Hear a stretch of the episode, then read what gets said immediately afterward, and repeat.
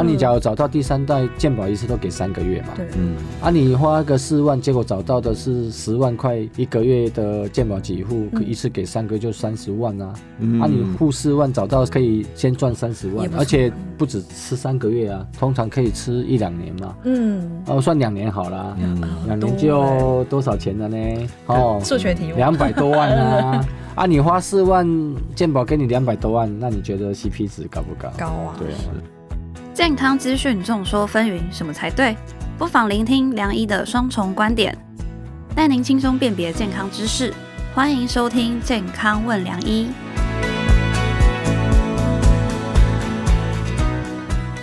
欢迎收听《健康问良医》，我是主持人梁医健康网的编辑陈婉欣，在我身旁是客座主持人、医学权威的陈宝仁医师。嗨，大家好，我是宝仁医师不。知道宝仁哥还记不记得，我们前几集有提到基因检测嘛？然后呢，当时我们就有提到说，哎、基因检测其实对癌症是有帮助的。嗯那我们既然提到了癌症，那我们就不能忽视那个死亡率最高的肺癌嘛，对不对？嗯所以，我们今天就特别邀请到胸腔内科权威的柯正昌医师来为大家进一步说明基因检测对于肺癌防治的帮助。主持人好，呃，各位听众大家午安，我是新竹台大分院柯正昌医师，我是胸腔科主治医师，也是目前是教学部的主任，谢谢大家。欢迎柯医师。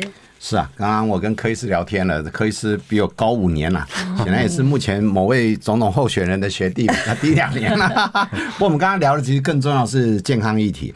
今天其实主题哦，那时候在找到这个题目的时候，因为我们今年真的是基因检测年，所以我们好几个主题都在基因检测上。嗯但今天这个主题主要是跟肺癌有关系。其实我觉得肺癌哦，我觉得跟乳癌很像。第一个看起来早期真的有点难，又有点不难，但你要去做，因为现在多了一个呃低密度，我们之前对聊过。可是呢？是不是发现没事就没事呢？其实又不一定，它这个偷偷摸摸长出来。像我们知道一些名人啊，这几年过世的，包含马如龙啊、文英阿姨，还有孙悦叔叔。我最难过的是凤飞飞啊，凤飞飞因为其实我很喜欢他的歌，真的从小听他的歌长大，然后就莫名的就肺腺癌就离世了。当然，呃，名人里面包含陈建仁副总统、萧万长副总统，还有呃柯文哲夫人陈佩琪我们学姐哈，还有最近那个陈文茜呃也都有发现肺腺癌。不过这几位目前都是呃存活的嘛。那其实你就发现，哎，其实也有走的，也有活得好好的。嗯，那到底在这个部分，它有点无差别。对，以前哈，我们在讲疾病的时候，总是好像有点风险值，谁危险危险。其实我觉得肺癌这种风险值的那种表现越来越不明显。你男生女生都会有我我们妇产科看研究，就哎、女生好像高一点点。那以前说抽烟有，现在一堆没抽烟的。所以我今天特别要教大家一起来理解一下。到底怎么样更早期侦测、好的检查跟防治？所以今天特别请柯柯教授过来。而且前阵子卫福部统计处公布一百一十一年的国人十大死因的统计结果嘛，我们就会发现，哎、癌症已经连续四十一年蝉联国人十大死因的第一名，而且是当中什么气管、支气管跟肺癌的死亡率更是高达四十三点一帕，真的很可怕。所以你知道，癌症真的就在你我身边。没错，那尤其是现在，呃，肺癌也是女性大概是 number one、number two 的一个癌症，跟大肠癌就这几个在抢前两名对。其实有时候看着这样讲不公平了，我就觉得我们妇产科的癌症逐渐的没落。你知道我以前是妇癌科训练的，你知道，妇癌科训练子宫颈癌在我们有效的推广方式之下，子宫颈癌发生率逐步下降，而且死亡率越来越低，因为很早期就抓到。现在是内膜癌稍微高一点点，可是内膜癌会出血，所以很早抓到。啊，乳癌是另外一国，可是这个人数跟一些相关影响力，我觉得肺癌还是超级大。那而且最主要，肺癌会是单一因素吗？因为以前就我刚刚前面讲的，女生多一点，欸其实真的是比例上是多一点。那当然很多新东西，待会柯教授会讲。嗯，那另外以前认为抽烟的人容易，现在一大堆没抽烟的也中，甚至在大研究显示，只有百分之十的人他有抽烟的必死。所以这一定不是单一因素，很可能跟基因有关系。所以我这边特别请柯教授想请教一下，那肺癌它到底真正的成因，除了遗传等等相关，它是不是有什么变化？而且它死亡率为什么会这么高？OK，很多最近的统计发现，我们国人吸烟率吼，在十几年前男性呢、大概四五十 percent 在抽烟，现在已经降到二十几 percent。嗯，女性的抽烟率大概五 percent 上下，没有太多的成长。好、跟西方人女性抽烟也不少不一样。那既然吸烟率在下降啊，那肺癌反而在上升，不管男生女生都在上升。那你说赖给二手烟，但一部分不过也是少。那另外就是厨房油烟，哎现在煮饭的大家很忙，越来越少了。哎，Uber 帮我们扛掉了。对，所以目前最大的问题，我相信应该还是空污了哈。目前 PM 二点五空污呢是最大问题，因为我们都知道。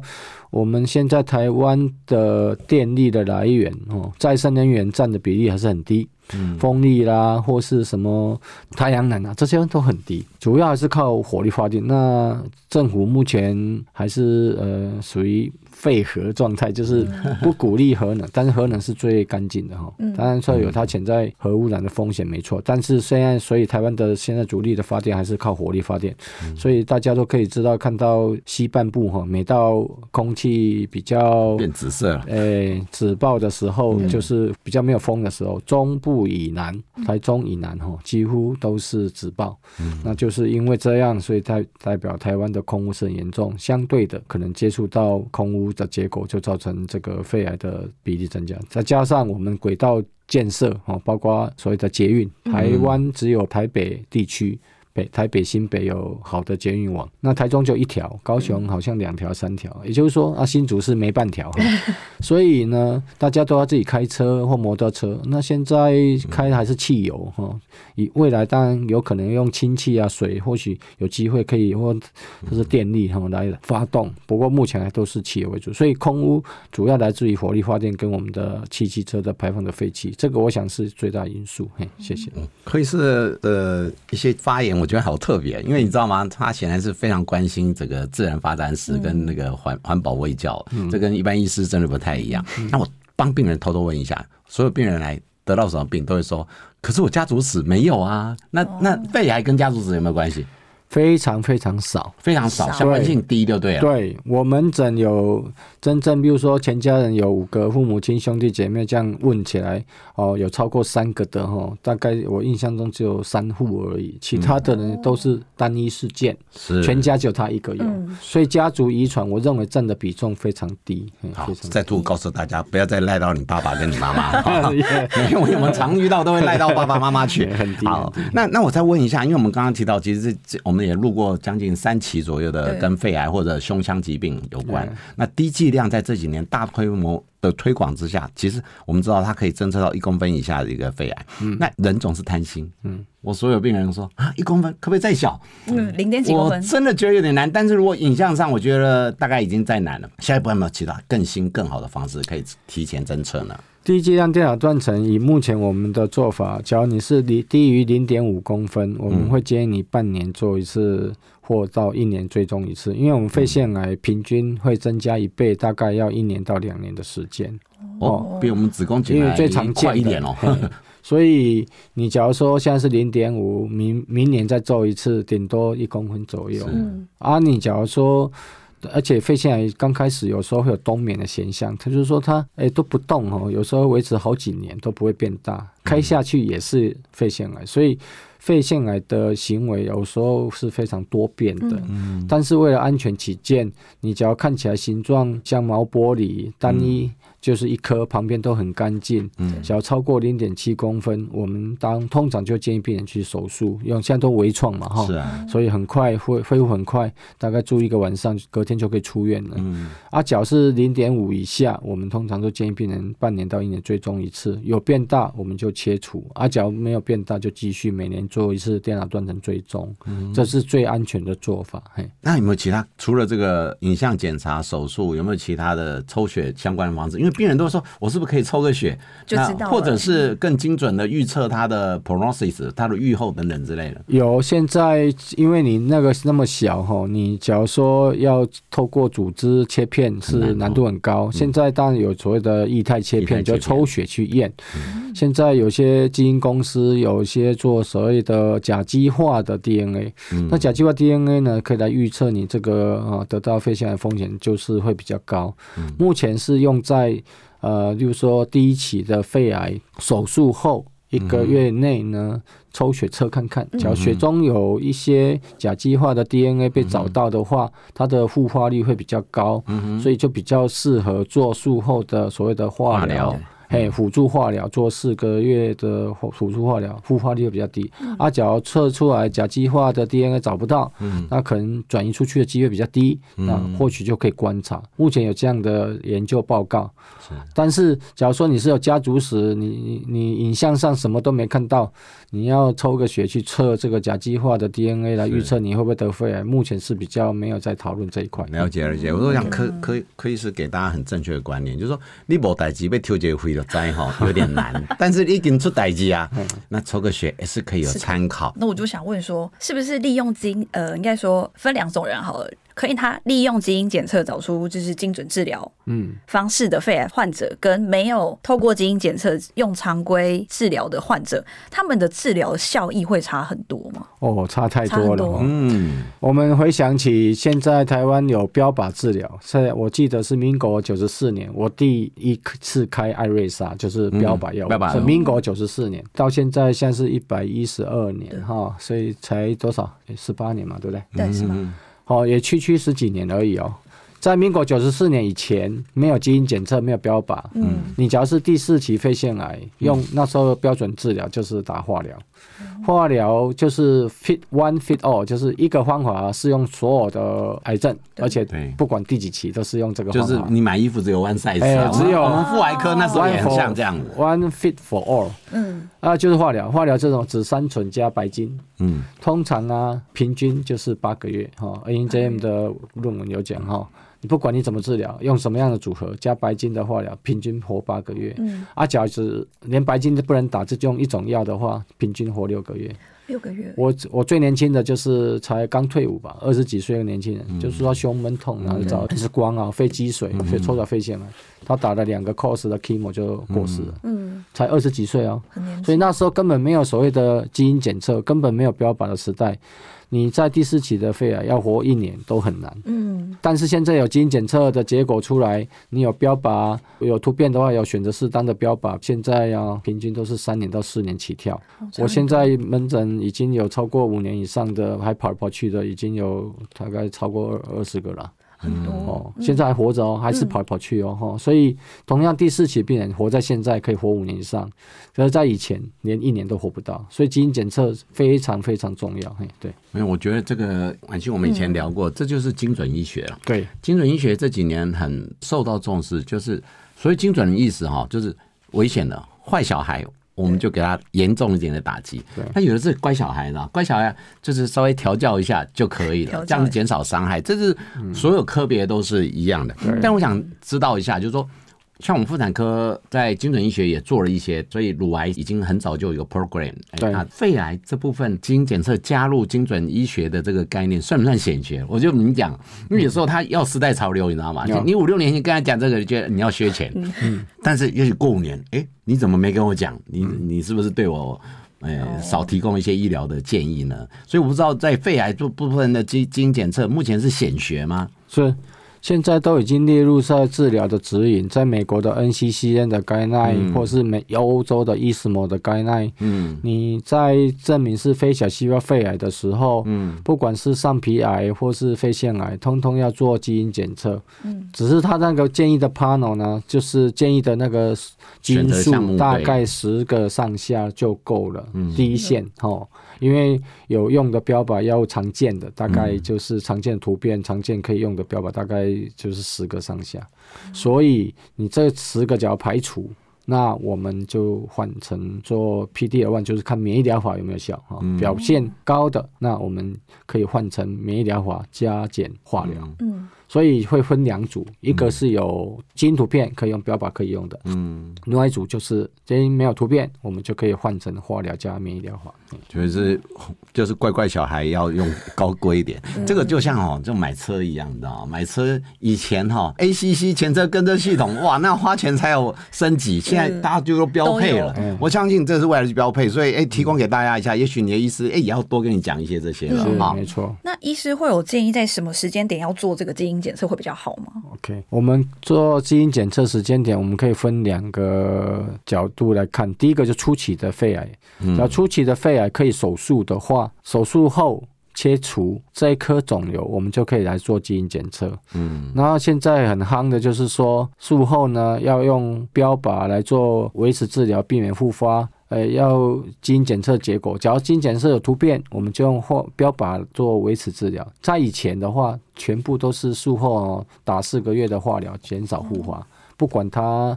是什么细胞？不管它是什么突变，就是那现在呢？诶，术后就是做基因检测。基因检测，假如说是 EGFR 的突变，那我们就吃第三代标靶，吃三年，减少复发。现在陈金教授就是做这个啊，临床试验发现呢，标靶吃三年呢，可以大幅降低复发的机会。嗯，那假如做出来是没有突变的基因突变，那可以用化疗啊，打化疗或是打免疫疗啊来做治疗，那也可以减少复发啊。所以这个是初期的。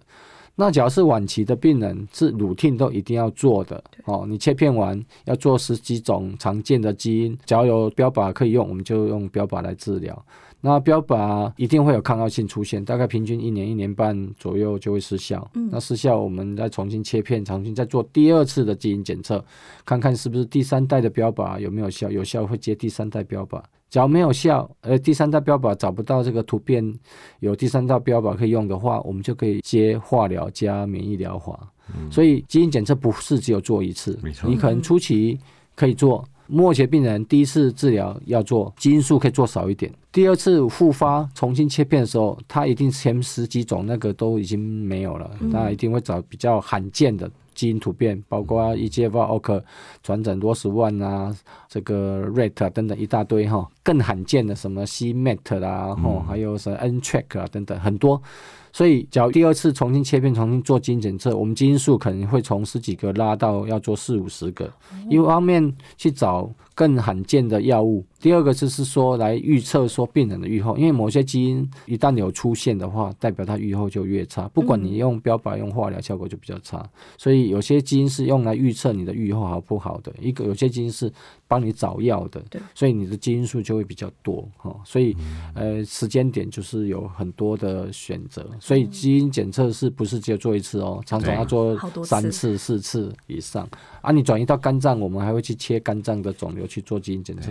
除了脑部这个没办法切脑以外，其他拿得到的部分，我们都尽全力去拿，然后去送基因检测。你就会发现很多非常奇奇怪怪的罕见的突变。那我们因为这个结果来调药，病人还是可以再延续一段时间的生命。我重复一下，其实就是大家有观念，其实送基因检测是肿瘤切片去检测，对。但之后在追踪的时候是可以抽血追踪，在血液里面有没有。这些复发的基因嘛，大概是这种概念嘛。但如果说你之前的肿瘤没有去送基因检测，那你抽血有用吗？抽血的话，通常它的阳性率当然没有办法像拿组织那么多，嗯，所以抽血没有不代表没有，所以最好当然还是前面肿瘤的组织就要去送检，就是为主，然后真的。抓不到，我们再抽抽血。那现在健保比较麻烦，是健保它只认基那个组织切片基因检测的报告。你抽血有找到的话，健保是不付的，嗯，不付这个相关的药品的费用。那病人就要自己出钱。你知道什么基因突变，健保不认。嗯，未来希望能够健保局能够开放了哈，就是协议的有找到这种基因突变取代。这个组织，因为像我们跑到脑部，我们不可能切脑啊，哈。对。可是协议有啊，那这种情况下应该就要给付。哎，我不过目前就卡在这个地方。哎，不过这个就是要早一点决定啊，因为我们是很清楚，如果你一开始切片没有决定要送基因检测，这个简体去福马林泡了就挂了。嗯。你后面再做就又再重送可以吗？因为简体还在，就可以再要求。简体在，它可以，还可以再做。那块还是可以，只是说看基因数，就是那个 DNA 的量够不够。那我就想问说，因为我们刚刚知道很贵嘛，可能要花十几万，那会不会有考虑很久的患者？是蛮多，对不对？嗯，现在健保局它所只要是免费的话，第一次哈，它是只有给付 EGFR 的检查。这个 EGFR 的检查是最常见，占我们肺腺癌五十 percent 的机会。不过它给付的方法是传统的 RT-PCR 的方法，嗯嗯，比几千块就可以了。可是你假如说阴性的话，再可以做第二个检查，叫 ALK PD-1 的染色，那个叫免疫免疫染色，那个也是几千块就可以。那健保有出，但是你必须一步一步来，一次做一个，什么？哦，第一个 EGFR 阴性再做染 ALK，再阴性再染 PDL one，一个一个来哎，，那就花大概要这样的话，三个做完就要花掉一个月哦，蛮久的。啊。但是这是最省钱的方式。嗯那现在的次代定序呢，新次代定序呢，NGS 这个方法是一次可以全部都做，除了 PDL one 染色以外，其他的通通可以一次搞定。那可以在两个礼拜以内得到答案，而且一次可以做十几种，甚至于几十种都可以。对你只要花十万的话，甚至于做好几百种、两三百种，通通做，而且可以来做 TMB，TMB 就在预测基因那个免疫疗法效果的。所以你花十万五左右的，大概是做两三百个基因；花六万块的是做四五十个基因。嗯，啊，你只要最最最少的、最阳春的十几个基因，四万块左右，所以这个就是病人要自己出从四万、六万到十万，嘿，那病人随他经济的能力，他可以自己挑选他要的。可以要的，嘿。就是选配的概念。是是。啊，完全没有钱的，嗯。就是用所以健保的。所以现在病人很会分析啊，就是刚刚讲 CP 值啊，我们其实妇产科因为啊一些遗传咨询也很多这种基因检测，我们其实讲的名目都叫二点零版、三点零版，因为每一两年就会新新版嘛，跟手机一样。那现现在变得很聪明啊，他说我十万块两百个基因，哎，我六万块四十个基因，那忙着跳。对其实但各有各的优缺点啦。那我我想问问一下，因为其实在，呃大概十年前，卫福部呃就参考国外的一个想法，就是所谓的医病共享决策。对哎，share decision making，对对，其实这个医病共享决策是非常重要的，因为以往在呃亚洲区，因为是医师是比较权威，就是医生说什么就说什么。这十年医生的地位逐渐下降，但一方面民众呃就医自主权升高了，我们有这个责任要跟大家说清楚。就像你刚刚讲，我觉得基因检测你要不要做，那是你的 option，对。你不做你也可以治疗啊。对啊，只是说做的话精准一点，你的 suffer 少一点，但是就要花钱。那台湾可能被健保养坏，就花钱啊，我经常要花钱。但国外其实很习惯，我用我的选择哦去选择更好的。那我想问一下说。你在跟医病共享决策的时候，你有没有发现几个比较有趣的病人的经验到底怎样？那么我们来了解一下病人心态，因为就假设你经纪人许可，讲实在话啦，或者你的私人保险可以，我想大家都想挑好东西，就像出国谁不想做商务舱？对对啊对，不对？对那你遇到的状况是怎样？那柯医师应该很多经验来跟大家分享一下。那其实现在做基因次新时代进序哈，四万块大部分的病人都付得起了，嗯真正付不起的只有个位数嗯哦。为什么呢？因为我就跟他说，你只要做基因检测做出来，健保付给你标靶药物，第一个副作用低，第二个呢可以用一两年。那平均的药费呢？第一代、第二代的标靶一个月大概三万多块，是啊万一是第三代的三十六万划算了。啊，哇第三代的话呢，一个月是十万嗯哦。啊，你假如找到第三代鉴保一次都给三个月嘛，对，嗯。啊，你花个四万，结果找到的是十万块一个月的鉴保几户，可一次给三个就三十万啊。嗯。啊，你付四万找到可以先赚三十万而且不止吃三个月啊，通常可以吃一两年嘛。嗯，哦，算两年好啦，嗯。两年就多少钱了呢？哦，数学题两百多万啊！啊，你花四万鉴保给你两百多万，那你觉得 CP 值高不高？高啊，对啊，是而且你可以活命活比较久，嗯。副作用又很比较低，所以通常大部分病人花这四万块，他就值得，因为你传统的 RT-PCR 下它精准度比较低，对，或许会没找到，可是你换成新次代进去，哎、有找到，嗯。所以你你为了省钱，那个用健保几千块的，可是没找到，啊结果你花了四万找到了，找到了，那对未来比较前面好找不到就没有办法用新的药啊，你花四万找到了，嗯那是不是赚到？是，对啊，所以我会跟病人想分析，投资这四万，你后来换的这个新的药品，是更好的这个 C CP 值就高很多、嗯好 OK，而且让你的治疗效果更好。不过因为在节目我也特别讲一下，因为我觉得。柯医师这样说服度超高，一定每个人都买，就像刮刮乐哈，买买四百块中三三十万的感觉。但对对对，但是我就顺便跟各位呃听众也讲一下，其实我觉得这是很好的宣导，但不要认为我们就在卖自费的东西。其实我在门诊我就很不喜欢，那你会造成医生对于好的一些新进的医疗，其实他会他会打退堂鼓。对好那某个程度，如果你真的想保护自己好好身体，哎，多摄取这部分的知识啊，其实这个代价是值得的，因为尤其肺癌它其实是不容易在后面的 follow，你每次都做这个低剂量，它也会有 X 光铺路的问题。嗯，所以我我我深深的觉得很划算哦，也不是来帮大家推这基因检测，我觉得你们应该肺癌。肺癌大概比我们妇产科的某些癌症，我们那个甲基化在子宫内膜癌也一直要推推不太动。对，你们家比较好。对 呀，呀呀，没错。所以基因检测是一个，我目前来讲是一个非常重要的趋势跟潮流了。刚讲到说基因检测可以找出更适合自己的治疗方式嘛？那我就想问说，那有没有患者透过基因检测，它可以提高多少存活率？有啊，从诶我们在医院，我们在所以新竹医院我的研究的统计来讲，我们大概从二零零五到现在哈。你假如是第四期的肺癌，经过基因检测选对药物，你活能够活一年以上的，已经超超过五成以上的了。那其实很好，第四期到五成，它基本上就不太像第四期就活一年以上，活五年呃五成以上都都还在。嗯，那假如是两年的话，至少都三成以上都还在。嗯，那五年以上还在的，大概有十几 percent 到二十 percent。末期哦，在以前是不可能活五年的哦，一年都很难哦。现在活五年的话，都可以超过啊十 percent 以上，所以确实拜于这基因检测之事呢，我们大幅提升了病人的长期存活的几率。真的是很棒。那我又要贴近灵性了哈。那个可以是，那你玩不是要说完了？就治疗这些疾病这么久，你有没有特别个案让你印象深刻？因为他选择了基因检测，呃，特别获益啊，存活拖很久，或者是好可惜，他如果当初怎么样就不会怎么样。有啊，我我上礼拜才去清大演讲，那个就是下面听众就是有一个我清大生科院的学妹哈，她现在也是在从事生医这方面的工作，她就是。肺腺癌的病人，他刚开始做第一次的基因检测就是第四期，然后也是肺腺癌。不过他刚好有标靶可以用，所以刚开始的时候是用第一代的标靶，再加上我们现在所谓的。打针的标靶，打针标靶就是抑制血管增生的抑啊，像艾司汀啊这类的阿巴斯汀。后来转移到骨头哦，经过差不多两三年吧，转移到骨头啊，肺部肿瘤变大，我们再重新做切片，做第二次切片，第一次第二次就找到 T 七九零 M 这个突变，这个突变呢就就用第三代的标靶。嗯，那在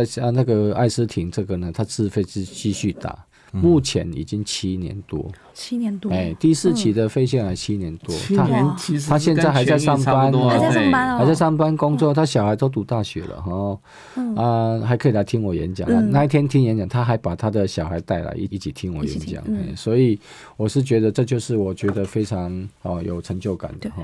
今天假如没有这个基因检测，没有用对精准医疗，用对这个精准的标靶治疗，他早就走了。嗯，他早就走了。他不可能说七年现在还可以上班，知道吗？啊，虽然他肿瘤还在，他的骨头转移还在，但是至少他跟他和平共存。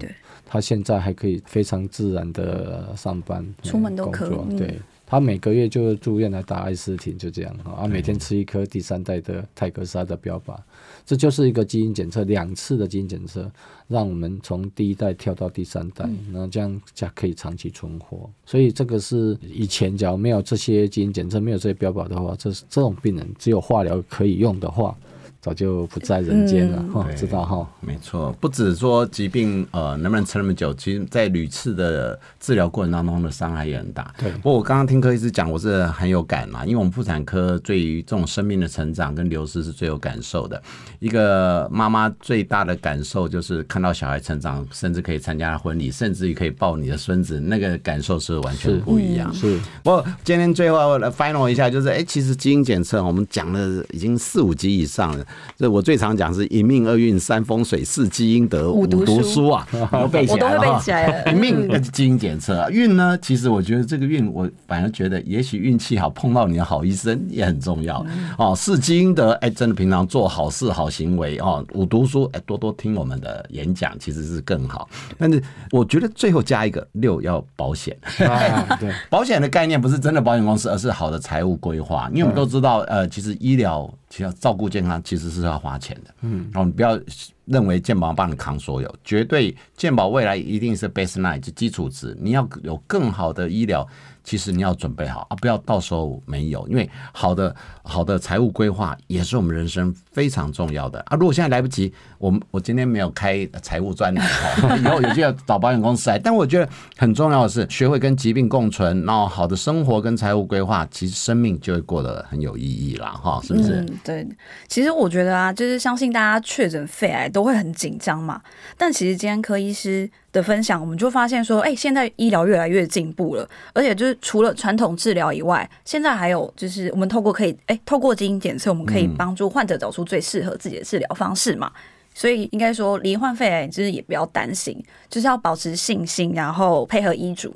对于离癌后的存活率也是会有帮助。对，大家不要紧张啊。我觉得现在肺癌有点像慢性病的感觉哈，哎，跟糖尿病、高血压一样哈，只要每天吃一颗药，有机会就可以活五年以上哈。不是说以前呢几个月就走了哈，没有，现在几个月要走还不太容易哈。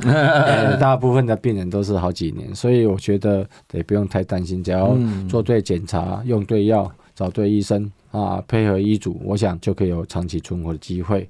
那最重要是我一直抱持这个概念啊，你救这个病人，就相当于救了一个家庭。因为大部分的病人，特别是年轻的女性病人，她是一个家庭的支柱，不管是爸爸妈妈然后小孩子，你有时候得四十几岁、三十几岁就得到这个肺癌，所以，诶，那个小孩子通常都还很小哈，也不要么几岁，要么幼稚园。你要看他们成长长大到独立哈，通常也要五年到十年，所以我们能够尽可能延长他们的生命到这个时间，让他们都读到大学，我觉得这个是非常重要。他还可以继续工作赚钱，而且可以看到小孩子长大。这个刚刚在陈宝仁哥有讲哈，这个是我觉得我们。非常努力的方向宗旨也是希望达到这样的理想哈。那我确实从病人身上看到很多这种例子哈。诊断说是四十岁哈，啊现在是哦快要五十岁哈。那小孩子从幼稚园、国小现在都读大学了哈。所以这时候真的他走了，他比较不会有牵挂，不会有遗憾。可当初假如诊断他真的一年就走的话，他放不下来哈。他小孩子才读幼稚园，他真的是呃放不下。就走了，所以，哎，我觉得真的救了一个人，是救了一个家庭，我觉得非常有成就感。那我们今天就是谢谢柯医师来到节目现场。那谢谢文心，谢谢宝文哥，也谢谢所有健康问良医的朋友们，哈，谢谢大家在线上的聆听跟分享，哈，谢谢。喜欢我们的节目内容，请下载本集健康问良医，并订阅良医健康网的 YouTube。好的节目需要大家的鼓励，请在商周吧上面留下您的宝贵评论来支持我们。健康问良医每周五晚上八点都会准时播出，别错。过跟你我有关的健康新知，记得听完这一集，学会跟疾病共存，还有好好听我们节目就是最好的保险。我们下个礼拜再见喽，拜拜拜拜。不想错过健康问良医吗？欢迎订阅良医健康网的 YouTube 和 Pocket 商周吧，期待你我在空中相会哦，拜拜。